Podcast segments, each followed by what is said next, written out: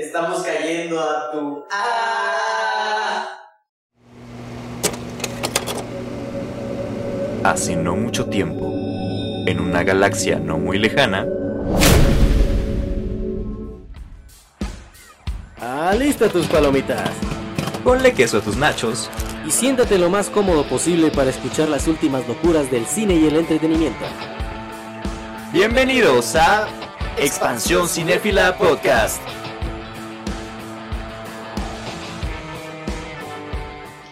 Y bueno, ¿qué tal? Bienvenidos a todos, comunidad de Twitch y que nos están escuchando también por Facebook, por donde quiera que nos estén escuchando. Bienvenidos sean a este nuevo episodio de este podcast cinéfilo, seriófilo, geek y en general del mundo del entretenimiento que es Expansión Cinéfila. Aquí su amigable host Enoch y de este lado el joven Padawan Carlos.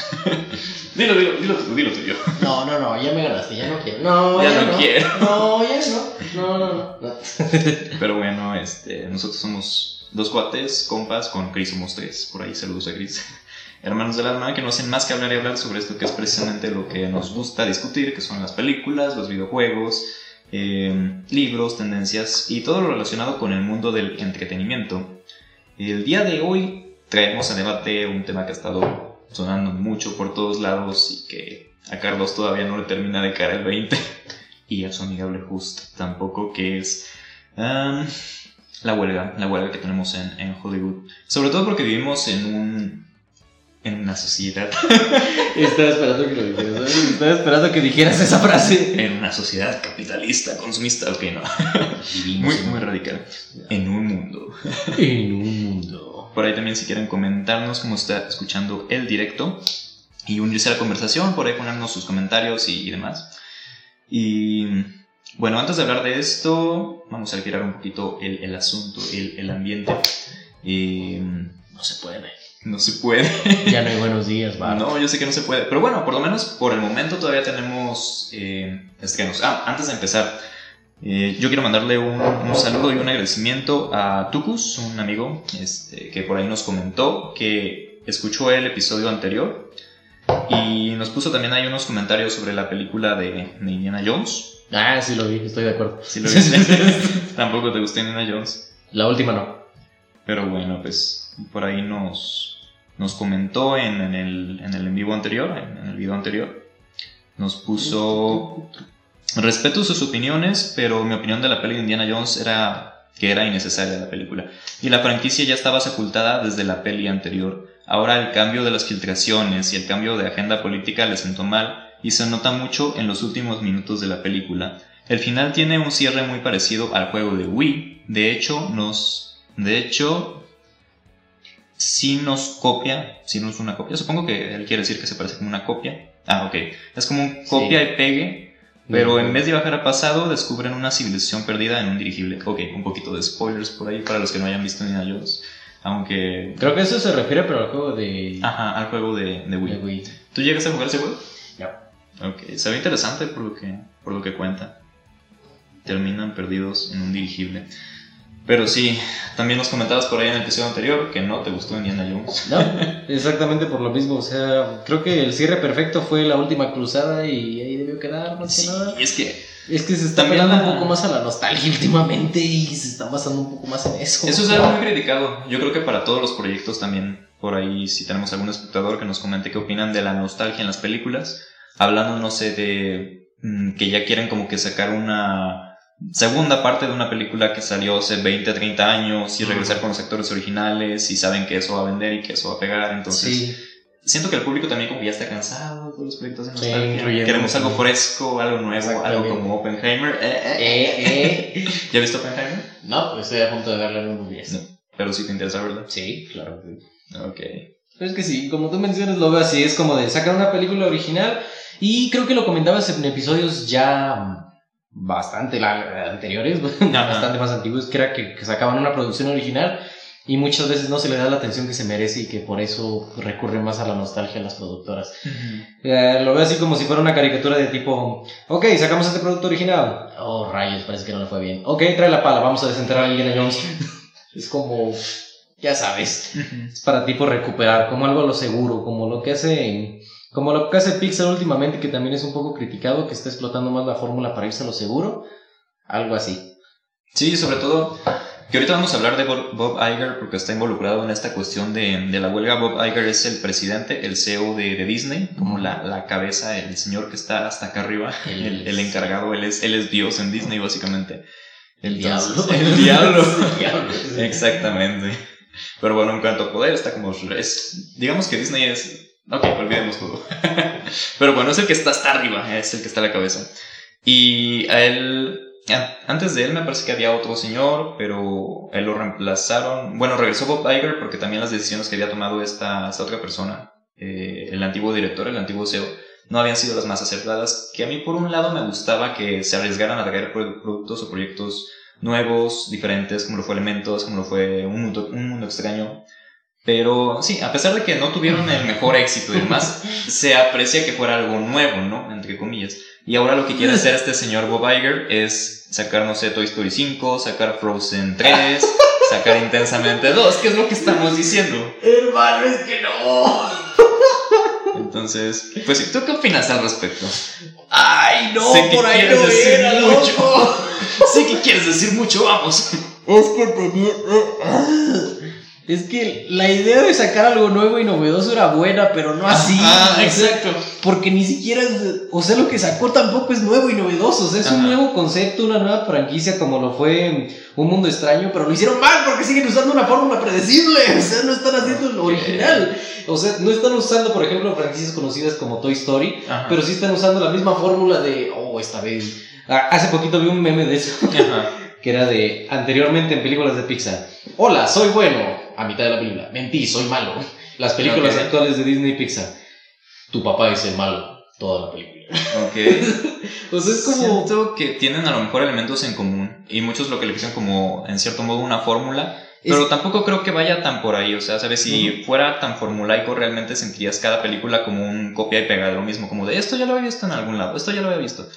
Y yo personalmente, bueno, no lo he sentido así. Por ejemplo, Elementos sí la sentí un poquito fresca, un poquito diferente. A pesar de que sigue con este asunto de la fórmula, que también es una perspectiva o un punto que yo tiendo a compartir mucho, que a veces no es tanto como el cómo llegas a cierto punto, bueno, el, el llegar a cierto punto, el, el que la película vaya de algo, sino cómo lo abordas, ¿no? Sino cómo lo... qué matices le vas añadiendo, qué, qué nuevos ingredientes le vas poniendo a la sopa que se lleva. Entonces siento que a pesar de que estas películas tienen como una fórmula, como dices, eh, son frescas en cierto sentido. A diferencia, por ejemplo, de sacar a- otra vez a Frozen y otra vez ver a los muñequitos, que ya, que ya vimos otra vez ver a Olaf. Que sí, probablemente le vaya a ver, pero también llega un punto en el que digo, no sé, o sea, quiero ver otra cosa, quiero ver otros personajes, quiero Exacto. conocer otros mundos en lugar de estar viendo lo mismo y lo mismo y lo mismo. Pues sí, pero que lo hagan de forma diferente. O sea, por ejemplo, la historia del gato con botas que ya engloba ya más personajes, más tramas, de una forma un poco más diferente, por así decirlo. Se están utilizando personajes de una franquicia ya existente, pero lo están manejando de una forma diferente. Están manejando otros conceptos, están manejando otras tramas. No como la clásica de tienes que aceptar a tus hijos, que ellos quieren ser. No, el, el mensaje de Barbie es, ellos pueden ser lo que quieran ser, no tienen que ser necesariamente lo que tú, como lo hemos visto en películas anteriores ya. Ajá. O sea, siento que eso es lo que diferencia a, es- a este tipo de, de conceptos, a este tipo de originalidad, por así decirlo, que traten otras cosas que no se han tratado anteriormente. Ok. Oye, es curioso, me estoy dando cuenta de que como que nuestra dupla funciona en que tú eres el positivo y yo soy el negativo. Sí. Incluso, Yo vengo soy- de negro y tú es- vienes de blanco, loco. Ah, más o menos vengo de gris. Tienes camisa blanca. Ajá, pensé que ibas a decir como la vez pasada. ¿Cómo me dijiste? Te habían dicho que te pareces a. El tipo de cazafantasmas, ¿cómo se llama? A Bill Murray. A Bill Murray. A Bill Murray de joven. Y yo como de, "Mm, ¿será? Por ahí pónganos en los, en los comentarios si, si les parece eso. Pero bueno, sí, es, es lo que te decía de hecho antes de iniciar el podcast, que siento que yo tiendo como que a... Me tienden a gustar, a defender... Bueno, no sé si defender. Lo indefendible.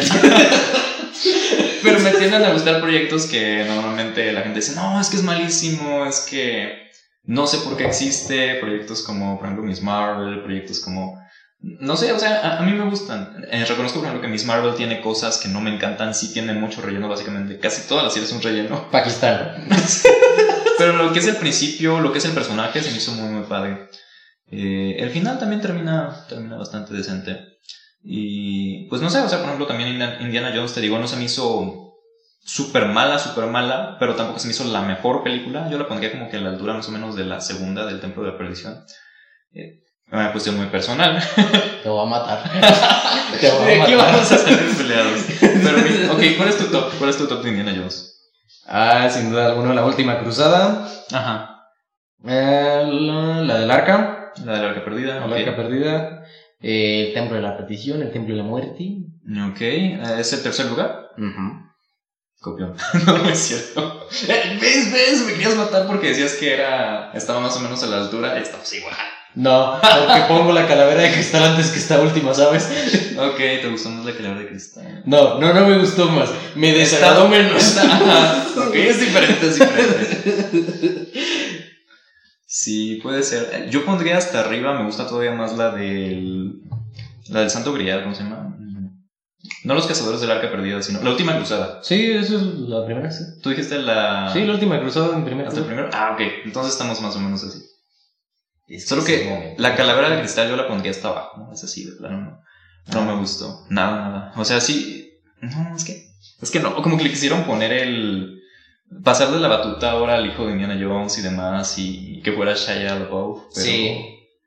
¡No! no, no queda, no queda. Ya sé que no queda, pero de eso a ver a un Indiana Jones ya viejito, así como. Prefiero ver al Indiana Jones viejito. Está a luchando por sobrevivir, así como. Prefiero ver al Indiana Jones viejito. ¿Cómo a decía el men? Había un youtuber, creo que era Mr. X, no me acuerdo qué. Ajá. Que decía, cada que veo a Indiana Jones en esta nueva película es como ver un perrito viejo que lo está ¡No! así como de, Vamos, tú puedes, avanza, ay, y así como que te da lástima, así como de, ay, Ajá. tú puedes, dale, ah, tú puedes, existe Indiana Jones y la lucha por existir. la lucha por existir. Que esa película está interesante también porque mm, utilizaron lo que es inteligencia artificial para recrear el rostro de, de Harrison Ford, algo muy, muy sonado hoy en Mm, día, la sí, inteligencia artificial. Parece que es el enemigo de todo el mundo. Sí. ¿Ya viste Misión Imposible? No. No te voy a spoilear. Pero sí, por ahí va más o menos el asunto también. Hay, hay algo involucrado con inteligencia artificial. Y también es precisamente el tema del episodio anterior, que ya no vamos a andar como mucho al respecto, porque de inteligencia artificial podríamos hablar horas y horas y horas. Siento que es un tema muy amplio y muy interesante, sobre todo porque, ya lo comentamos también antes, creo yo que muchas veces en las películas se tiende como que a condenar a que es totalmente mala, a que nos va a dominar algún día. Eh, y pues a veces es diferente a la realidad, ¿no? De lo que vemos en las películas a lo que vemos en pantalla grande. También Sí. pienso mucho en este estereotipo de los hackers que dicen, no, es que los... oh, perdimos la conexión. Estamos cayendo, Artu. Ah, Ah. Ha sido desconectado. Si ves, por hablar de inteligencia artificial. sí, fue la inteligencia artificial la que nos desconectó, yo creo. Pero bueno, a ver si ahorita se, se recupera. Eh, vamos a ver. Vamos a ver. Vamos a ver, ver, ver, ver, ver.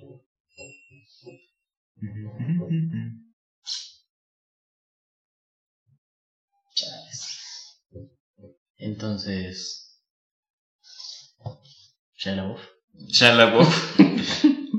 Fue Shia LaBeouf. Fue Shia LaBeouf por hablar de, de Shia LaBeouf. Sí. ¿Y qué tal el café? Me agradó, me agradó. Pero bueno, creo que estamos casi de regreso, por ahí se va a estar conectando. En fin. Eh, te decía de la inteligencia artificial, más bien de este mito como que existe de que el- los hackers, por ejemplo, en computadoras, este, están ahí tratando de salvar al mundo y están todo el tiempo moviendo que el código y demás. Y en la vida real, sabes que no es así. En la vida real, hackear no es tan sencillo como se muestra en la computadora ni en tiempo real. Entonces, se me hace padre como que todo eso que existe en las películas, que es muy debatible, muy cuestionable, a lo mejor no tanto en nuestra área, pero sí en la parte médica también, que algún, esos típicos videos que vemos de doctor reacciona a escenas médicas de series o de películas. Ah, sí, me gusta mucho. Eso no pasaría en la vida real, ¿sabes? Entonces, sí, es como interesante. Ah, ¿Ya estamos al aire? ¿ya ¿Estamos de regreso, creo? Sí, Nice. sí, creo que sí. No, ¿No? Oh, damn. La tormenta. la tormenta. La to. y una. ¡Ey! Depende, ¿cuál Thor? La tormenta. No. ¿De Taika Waititi o...? Ah, no sé, es una menta. Tormenta. Ah. Y si tiene un mentón, pues es un tormento.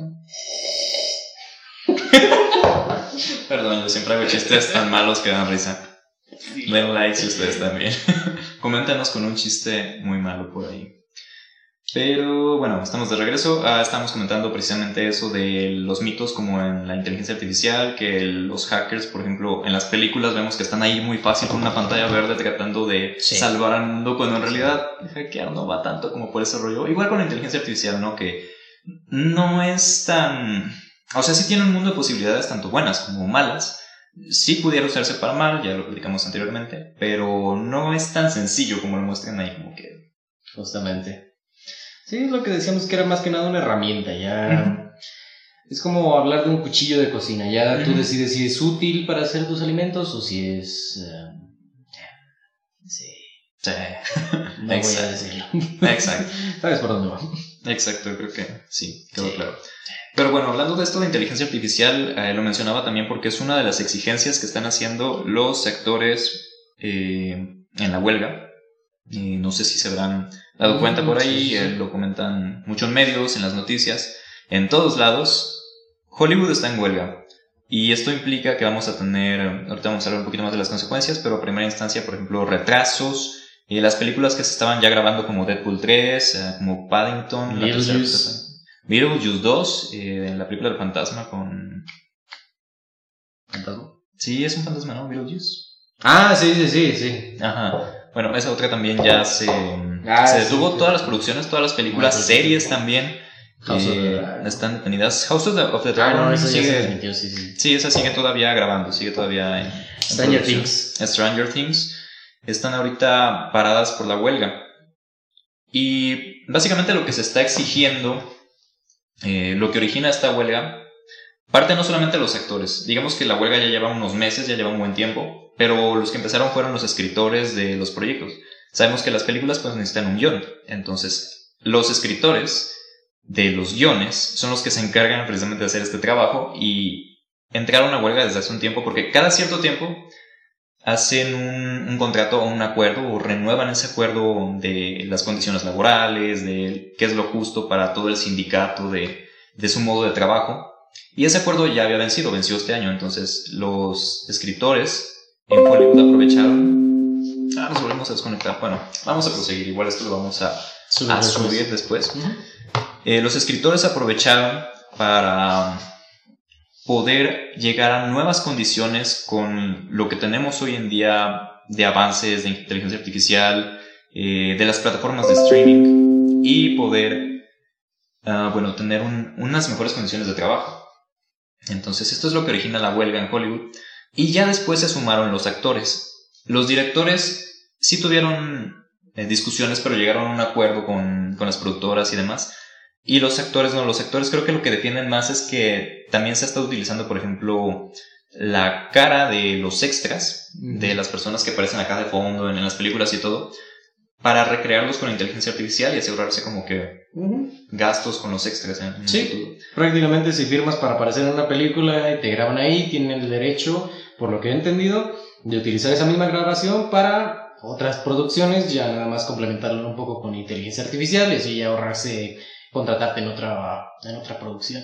Y yo creo que está bien, ¿no? O sea, poniéndome de esta perspectiva o de este lado de, de los actores, de los escritores que están en huelga, yo creo que es justo y es necesario que tomen en cuenta estos panoramas y todas estas novedades que está viendo para poder llegar a nuevos acuerdos, porque son cosas importantes que les afectan directamente tanto en este momento como a futuro. Entonces, creo que este es el momento en el que tienen que mm, llegar a esos acuerdos y exponer sus inquietudes ante las productoras, ante todo el medio de trabajo y decir, ok, estamos enfrentándonos a esto y, y no es justo, ¿no? Que, que nos estén dando este trato Justamente. o demás. Justamente. Eh, eh, eh. Ajá. Pues sí, más que nada, ah, siento que la raíz del problema viene a que como es una tecnología muy nueva y se está utilizando ya, no dio tiempo a que se diera como una tipo regularización correcta, que no se establecieran algunas reglas de, ok, tenemos esta nueva tecnología, hay que ir estableciendo algunas regularizaciones para que no se utilice de mala manera o que sea justo, por así decirlo, y haber evitado esto antes. Hace poquito estaba viendo un video de algo similar, pero no. O sea, estaba viendo un video que hablaba sobre que, por ejemplo, Ubisoft, la compañía de videojuegos, Ajá. Está hablando de, eh, por ejemplo, si tú tenías tu cuenta de Ubisoft con todos tus juegos de la compañía y todo eso, pero durabas al menos seis meses mínimo en no ingresar de nuevo a tu cuenta, Ajá. ellos tenían todo el derecho para borrar tu cuenta con todos los juegos que tuvieras. O sea que si después de seis meses te mandaban un mensaje de tienes que iniciar para que no se borre tu cuenta y por alguna razón X no podías, después iniciabas y ya, por ejemplo, no tenías toda tu biblioteca de juegos que habías comprado legalmente. Y esto se da principalmente a que no hay una ley o no hay ningún tipo de, de código que esté regularizando esta parte. O sea, las compañías están aprovechándose de este vacío legal, por así decirlo. Que Del, hay- del momento, ¿no? De, de momento, de momento, al menos en la parte de los videojuegos, de, de lo que sería la compra digital, ya no utilizar el formato físico. Porque es lo que pasa, cuando compras un juego en Steam, no estás comprando el juego en sí, estás comprando la licencia Ajá. para poder jugar el juego. Y de esto se están aprovechando ya que como tal no hay una ley que regule esto. O sea, por ejemplo, si de repente, pongámoslo así, los servidores de Valve, que son los que son dueños de Steam, Ajá. dejaran de funcionar, pues te quedas sin juegos y no hay manera de protestar en eso porque no hay nada que te proteja a ti, al consumidor. Siento que va por ahí algo similar en esta parte porque como tal no hay regulaciones que ahorita intervengan en la parte de la inteligencia artificial y aplicada a lo que serían las producciones como esta. No hay algo que diga, no, no puedes hacer esto con el consumidor porque estás violando los derechos del trabajo, así. Entonces sí se están aprovechando de esto.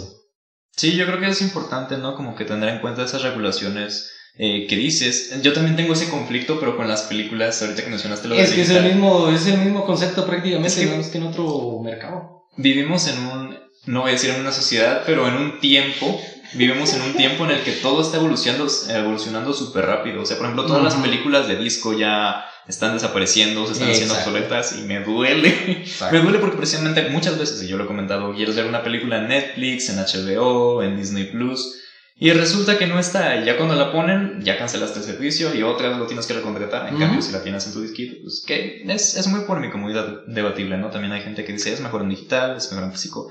Por, por ahí coméntenos.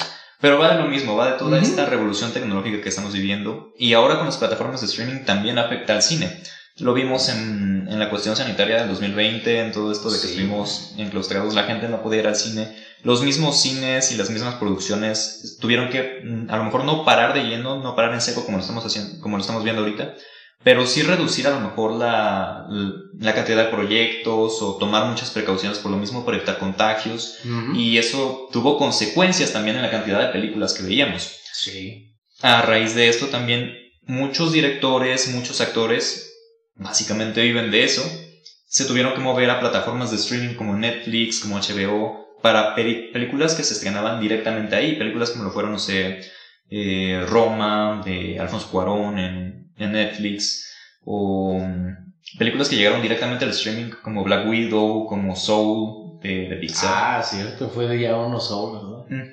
Y muchas otras que surgieron así ya directamente en plataformas. Entonces, todos estos cambios influyen directamente en la forma de hacer cine, en la forma de hacer películas y son cosas que están considerándose también para los derechos de, de los actores y de, y de los escritores. Sí, es que fue un cambio muy de repente y no dio tiempo de ni siquiera platicarlo, era nada más como de adáptate para poder sobrevivir y ahorita que ya vamos a ya cierto tiempo de que pasó esa parte, aún no se ha, bueno, ya se está utilizando como tal, ya se estableció, pero aún no se ha discutido esa parte de muy bien cómo lo vamos a hacer. Entonces, se saltaron la fase de planeación y nada más fueron a la de actuar prácticamente. Ajá. Y es comprensible, ¿no? Porque fue también todo Sí, muy desconcertante, muy. Exactamente. Un día estábamos normal ahí viviendo nuestra vida loca y de repente estábamos ahí encerrados Sí. viendo películas y viendo series. La fiesta más larga de Juárez. hermano. La fiesta más larga. Exactamente. Pues sí, fue eso. Y ahorita estamos viendo las consecuencias de que fue tan así, donde de repente tan, oh.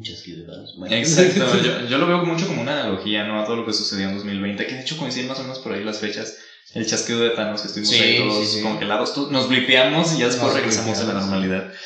Pero sí, te decía, esto afecta directamente a la cuestión de los actores, de los escritores, y los escritores principalmente porque también en este tiempo de tanta, mencionaba yo al principio, de tanto consumismo, de tantas películas que vemos, de tantas series, todo el tiempo necesitamos nuevo contenido, necesitamos nuevas series, porque nos acabamos las series así, súper rápido. Ya salió la nueva temporada de, no sé, por ejemplo, de Andor, que te lo recomendé mucho, y la gente se la acaba, no sé, en...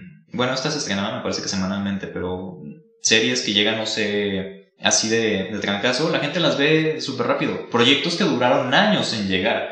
Entonces, llegaron en, llegaron en muchos años, tardaron mucho tiempo porque hay todo un proceso detrás, porque hay Sí. mucha escritura, porque hay mucha planeación, porque hay toda una producción detrás. Y cada vez necesitamos más, necesitamos más contenido de calidad, porque también si es algo que no esté bueno, no lo vemos. ¿Cierto? Y en todo esto entra también la inteligencia artificial, que yo creo que nos ayuda como a eficientar los, los procesos, ¿no? No tanto como de mm, reemplazar al humano, quitar a los escritores, sino ante esta necesidad de tener nuevo contenido, ocupas como que hacerlo así rápido y hacer un montón y siento que es como una respuesta en cierto modo de, de, de estas necesidades que tenemos como Sí. consumidores. Están tratando de suplir ese poco tiempo que tienen con herramientas como la inteligencia artificial. Pero a la vez ahí están perjudicando a otras personas por lo mismo de que no se está utilizando como debería, como tal. O sea, prácticamente están diciéndole de, oye, ya no te voy a contratar. Bueno, sí, nada más poquito, pero porque lo que haces tú lo puede hacer esta máquina. Ajá. La clásica, la clásica desde la revolución industrial, así de... Exacto. Lo que le pasó al papá de Charlie, es en la fábrica ¡No! de Charlie. Es, es, es Qué buena y qué triste referencia. Sí, es muy buena y muy triste, la verdad, pero es... Era el viejito, ¿no? De Charlie y la fábrica de chocolates. No, fue el papá, el de la pasta de dientes. Ah, ok, ok. Sí, él trabajaba poniéndole la pasta de dientes a los tubitos y luego salió una máquina que lo hacía ahí. Necesito ver Charlie otra vez. Charlie y la fábrica de chocolates. O la de Wonka, ¿vas a ver Wonka? Sí. Vamos a ver Wonka. o sea, no. Sí. Pero sí, pues yo siento que va por, por ese lado, como dices, de la gente que dice, esta máquina lo puede hacer y lo puede hacer mejor. Que también es debatible, porque siento que la inteligencia artificial todavía está en pañales y hay muchas cosas que no puede hacer. También. Y es lo que mencionaban también.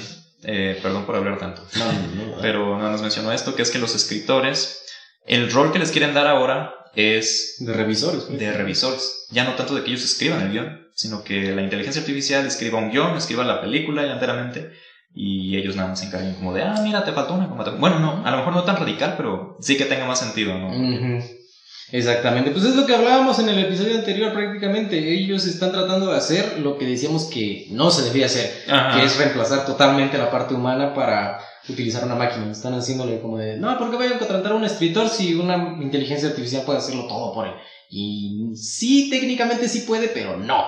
O sea, debe de usarse como una herramienta, no como sustituto total, porque sale muy mal. Como tú dices, la inteligencia artificial ahorita está en pañales y va a escribir algo muy raro, por ejemplo, como la historia que habíamos pedido la otra vez, que era súper genérica. Sí, Estaba buena. Si no han visto la historia de cómo Hermione Granger conoció al Chapulín Colorado, vayan Sí. a buscar el clip, por ahí está en TikTok. Sí, pero viéndolo ya objetivamente, la inteligencia artificial utilizó la forma más simple o la más básica para que tuviera algo de sentido, por así decirlo. O sea, no fue nada así como profundo o, con- o contextual, así de metiéndose ya más cosas de Harry Potter o cosas del Chapulín Colorado como tal, Ajá. sino que solo dio la excusa de, ah, pues estaba este men ahí y salió un portal. Y estaba este otro men ahí haciendo sus cosas y también salió un portal. Y ya se conocieron, se dieron la mano y ya está. O sea, como de, es una historia súper básica. o sea. Solo utiliza lo básico que sabe para generar una historia. Y ahí es donde debería entrar el, bueno, donde lo diferencia, perdón, con lo que serían, por ejemplo, los escritores humanos. Un escritor humano lo- le daría un poco más de coherencia, le daría algo más sólido, un poco más original inclusive, que no fuera nada más de, ok, estoy caminando en la calle y apareció un portal, voy a atravesarlo a ver qué sale. Oh, Dios mío, mira, es, ah, yo qué sé, ah, Ben Affleck. Ben Affleck. Ben Affleck con un cuerno en la cabeza del universo 626. Eh, lo estás relacionando por la de The Last Duel, ¿verdad? Sí, fue lo primero que encontré. Es que... ¡Le reí! ¡Le reí! Pasando un poquito de contexto, ahorita estamos viendo la película de El último vuelo de Last Duel de Ridley Scott. Me está gustando, está muy bueno. Está muy buena. Tienes que terminarla. Ah, hay que terminarla, ¿verdad? Pero sí, eh, continuando con eso. Eh, estábamos en Ben Affleck. No, estábamos en. Estábamos en el Chapulín Colorado. En el Chapulín Colorado, precisamente. ¿Cómo pasamos el Chapulín Colorado de Ben Affleck? Son similares. No, era sobre... Ah, yo te iba a comentar eso, de la inteligencia artificial. ¿Viste que eh, pusieron, ¿cómo se llama? El final de Juego de Tronos de los libros, lo recrearon, pero con, inteligencia- con inteligencia artificial, una persona lo recreó. Ok, no, no eso. Y ju- sí, búscalo. Pero justamente discutían eso, que había como muchas incoherencias o muchas cosas que en realidad lo leías y dices como, no, es que no puede terminar así, o no, es que este personaje no puede morir así. cosas que a lo mejor sí dices, bueno, tiene sentido que esté ahí, pero al momento de tú leerlo, de estar dentro de la historia o tener todo el contexto, es como de, no, no puede ser, ¿por qué? Es que solo hace lo básico para hilar las cosas, pero si Le falta le humanidad. falta, ese- Le falta toque toque, exactamente. O sea, solo hace algo, entrega lo mínimo prácticamente, lo mínimo para que parezca medio coherente y aún así tienen sus fallas. Aún así falla en eso. Pero bueno, esta es una de las muchas cuestiones que hay en cuanto a la huelga. También está la cuestión de los pagos, que obviamente sabemos que Hollywood no es el mejor ambiente de trabajo. Eh, no en todas las cuestiones, no en todas las producciones, por mucho que veamos, no sé, que a tal actor le está yendo muy bien, no a todos los actores les está yendo así de bien. Eh, de los escritores ni se diga, creo que son los menos reconocidos tanto a- en cuanto a nivel de, de prestigio. O sea, cuando ves una película, o, bueno, cuando ves un tráiler, un avance de una película, no te aparece la película escrita por tal persona, te aparece del director aclamado del Oscar y del, Sí. del actor que ganó el Oscar. Pero no, no mencionan a los, a los escritores, No. no. tienen ese recono- reconocimiento y también en la cuestión económica son ahora sí que de los, de los peor pagados. Es algo también que se comentaba mucho en cuanto al streaming, en cuanto a estas series de Netflix o películas que mm, a ellos les pagan, normalmente les pagaban como por contrato, o sea, ellos hacían productos exclusivos para Netflix, era como de, tú Carlos eres escritor de Netflix, vas a hacer, No sé. escribirme tal película, no sé, Yo voy a hacer. yo voy a hacer. ¿De qué la quieres? Ahorita lo hago. De, de- ajá, sí, eso. de la API. Déjame meterme en el papel, ¿no? La API, necesito que escribas una historia para Netflix y vamos a tener un contrato contigo. No solo vas a escribir una, sino vas a escribir los próximos 20 proyectos de Netflix, ¿no? Perfecto. Eso era lo que se hacía antes. Pero ahora lo que está haciendo Netflix, Disney y todas estas plataformas, que son en donde ahora sí que también hay una buena fuente de trabajo, por, por así decirlo, eh, y donde obviamente si están contratando gente, pues tienen que darles, mm, ya lo comentamos, un, una buena oferta de trabajo, una oferta que no puede rechazar. Eh, ¿Viste lo que dice? Vaya, ahora les ofrecen no contrato, sino pago por evento. O sea, tú haces un guion para este episodio y se acabó, te pago, toma tu dinero y te Adiós. vas, ¿no? Y, y adiós. Entonces, sí es también como que un poco más injusto porque no están teniendo estas mismas condiciones o prestaciones que tenían antes los, los escritores. Sí, de por sí. Sí, de por sí. Y sí, o sea, no solamente la inteligencia artificial, sino mejores sueldos, eh, mejores condiciones laborales, obviamente. Y me parece interesante mencionarlo, porque creo que está en todos los medios y alrededor de todos lados que los escritores están en huelga, que los actores están en huelga, pero no te mencionan como de, ok, ¿qué es lo que quieren? ¿Qué es lo que necesitan? ¿Cómo van? Y Las ahora- exigencias, sí. las exigencias. Y ahora, hasta donde vamos de la huelga, en realidad no se ha resuelto nada. Ellos siguen ahí como protestándose y esperando que les hagan caso, que puedan llegar a acuerdos razonables. Y yo creo que es importante llegar a un bien común, ¿no? Tanto para las productoras que obviamente no les están pidiendo demasiado algo que no puedan ofrecerles, como también a los, a los mismos trabajadores, a los mismos actores, escritores, eh, ellos también no salgan perdiendo, ¿no? Y realmente obtengan mm, de las condiciones que están, que están solicitando. Pero bueno, a ver cuánto dura esto. Por ahí también habíamos escuchado de rumores y de malas lenguas que supuestamente la idea que traen las productoras es esperar a que los huelguistas se queden. A que en realidad les afecte. Exacto, porque no tienen trabajo. Dependen del trabajo para vivir.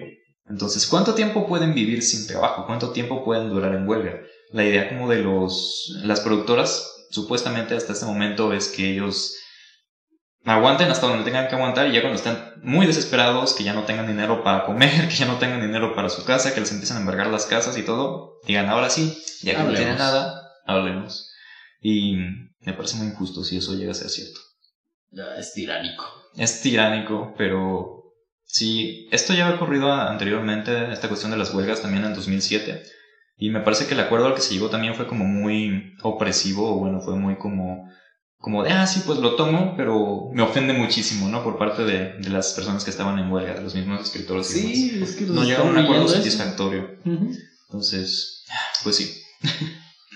Dijo Carlos cuando mencioné la noticia. En efecto, murió el cine. Ya no hay buenos días, Bart. Ya solo hay días. Exacto. ¿Puedo romper esta taza del coraje? No, ¿Por qué? porque es edición limitada. ¡No! Se está volviendo salvaje. Ay, pero sí, pues esperemos que esto llegue a solucionarse, no solo por la cuestión de nosotros como consumidores que pensemos, es que no va a haber películas, ahorita a lo mejor no lo estamos resintiendo tanto, tenemos películas a lo loco, es- nos están llegando estrenos a cada ratito, pero lo que va a ser yo creo que el próximo año va a ser cuando lo vamos a resentir un poquito más. Claro que sí. Haya no solamente retrasos, sino menos cantidad de producciones. Y te digo, no solo se- la cuestión del consumidor, sino también en la cuestión de todas estas personas que están detrás, ¿no? que están eh, siendo afectadas por, por la huelga. Porque obviamente no solamente son las personas que están en huelga, sino si la producción está parada, si no están haciendo películas, tanto maquillistas como eh, directores de iluminación, o sea, toda la producción que está detrás, encargados de efectos especiales que también han sido muy discriminados y muy mal pagados, todo, todo un tema también para mencionar.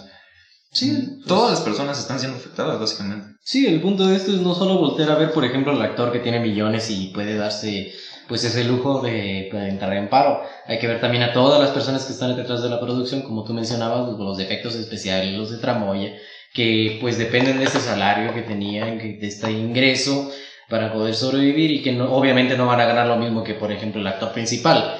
O sea, que viven al día a día y tienen una familia que mantener, por ejemplo, una hipoteca, yo qué sé. Y a esos es a los que tenemos que voltear a ver en estos casos y sentirnos por ellos, sentirnos mal para, por, esta, por esta situación. Se me mostraba un poco de empatía por esa parte. Yo creo que más bien esa cuestión de empatía, ¿no? Porque también uno, como Claro. espectador, no puede ser mucho, más bien.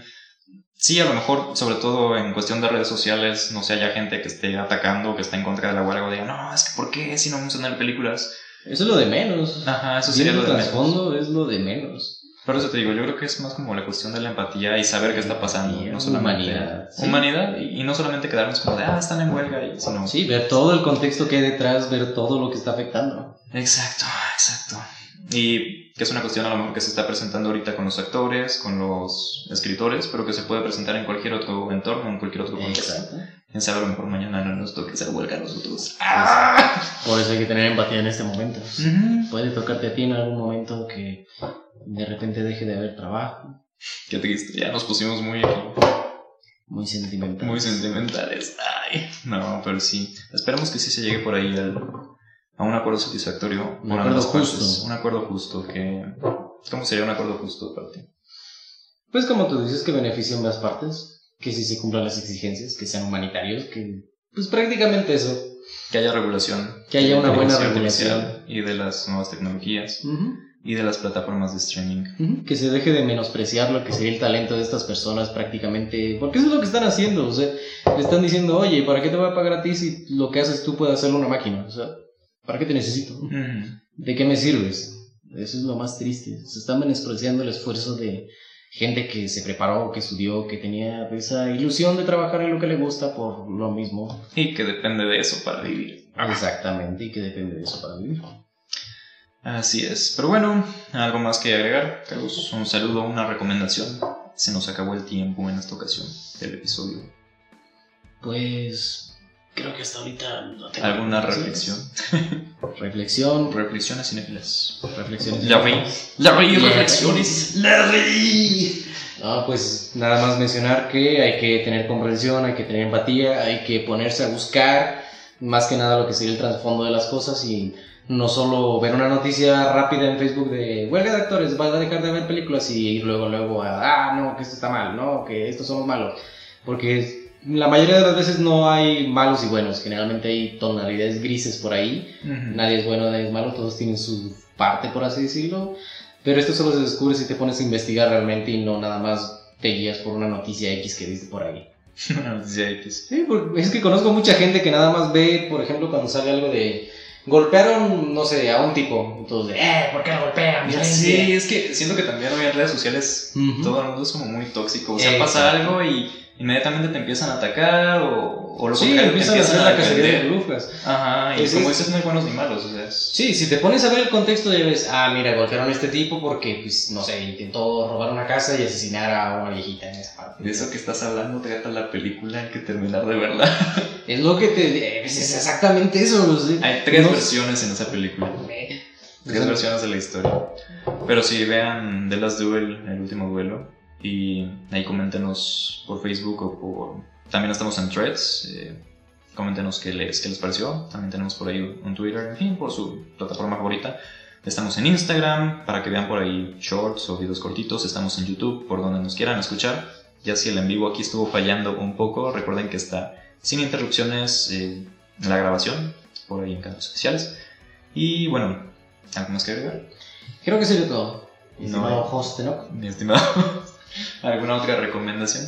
Mi estimado host. Le reí. eh, pues, ¿qué te digo? Recomendaciones últimamente no he estado, he estado un poquito desconectado. Libros. Libros. Libros. Compre manga. Compren manga. No, no se me ocurre nada por ahora. Eh, eh, vean, eh, vean anime. Sí. ¿Viste la nueva de Netflix que sacaron ni, ni Mona o ni... Esa la tengo que ver y sí, dice Se ve buena, ¿no? Sí. Se ve muy buena. Creo que era un proyecto que tenía originalmente Netflix. No, tenía originalmente Disney y luego se pasó a Netflix. Es como tipo anime, tipo... Es una animación curiosa, es... Es de esas animaciones nuevas que surgieron desde Spider-Verse, que, de esas que fueron motivadas. Ok, que se inspiraron en el Ah, estilo de. Spider-Verse.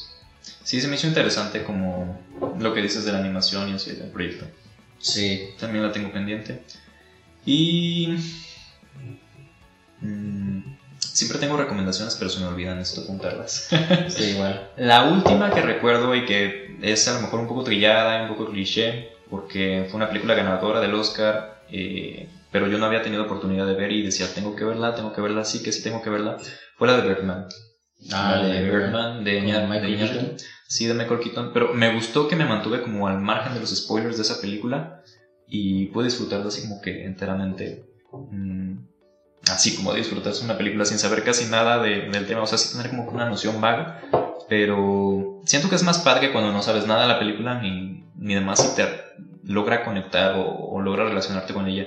Y es muy padre porque creo que es una cinta que te genera muchas emociones y logras identificarte muy bien con los, con los personajes, incluso si no eres como tal como ese personaje, ¿sabes? Como que son personajes muy humanos. Aparte está grabada en plano secuencia, me parece que es este tipo de, de técnicas cine- cinematográficas que se graba en toda una toma. Eh, que por decir tienes una cámara ajá, sin cortes y la cámara va pasando por todo el cuarto y simultáneamente están actores por aquí, actores por allá y no hay cortes. O sea, no hay cortes como ahorita que vimos en el en vivo, en la transmisión. sino puedes decir, eh, aprendiendo de cine. Ajá. es muy interesante. Pero bueno, sería mencionar eso y de nuevo mencionar a, a este compañero eh, amigo que nos, que nos comentó por ahí en Facebook. Esperemos que te sigan gustando los episodios. También a Domi, que Domi siempre ha estado presente Es viejón. desde el principio, ese viejo, desde el principio en los episodios. Eh, mencionar a Tocus, te digo, me comentó por ahí que, aparte de lo del, del juego de Wii, ahí personalmente me dijo que él escucha siempre los episodios, así que ahora le tocó escuchar uno en Facebook y aprovechó eh, que los escucha en el camión y los disfruta mucho, entonces pues es muy grato como saber que hay gente que le están gustando este tipo de, de contenido, de episodios. Le digo, comparte, eh, ahora sí que lo que más ocupamos son interacciones, que nos estén ahí como que comentando qué les parece, qué opinan al respecto. Y pues sí, es muy padre saber que, que a la gente le, le guste escuchar a este par de locos Ya. y, y demás. Entonces nos estamos viendo y... Y sí. Tú, tú eres el positivo, yo soy el negativo. Ajá, yo soy el, el Walter White, tú eres el... Jesse. el Hey, Jesse. no, el güey. Ajá, exacto. Yo soy. No, tú eres Hal y yo soy Walter White. Yo soy tu padre. ok. Pero bueno, nos estamos viendo. Y hasta la próxima. Bye.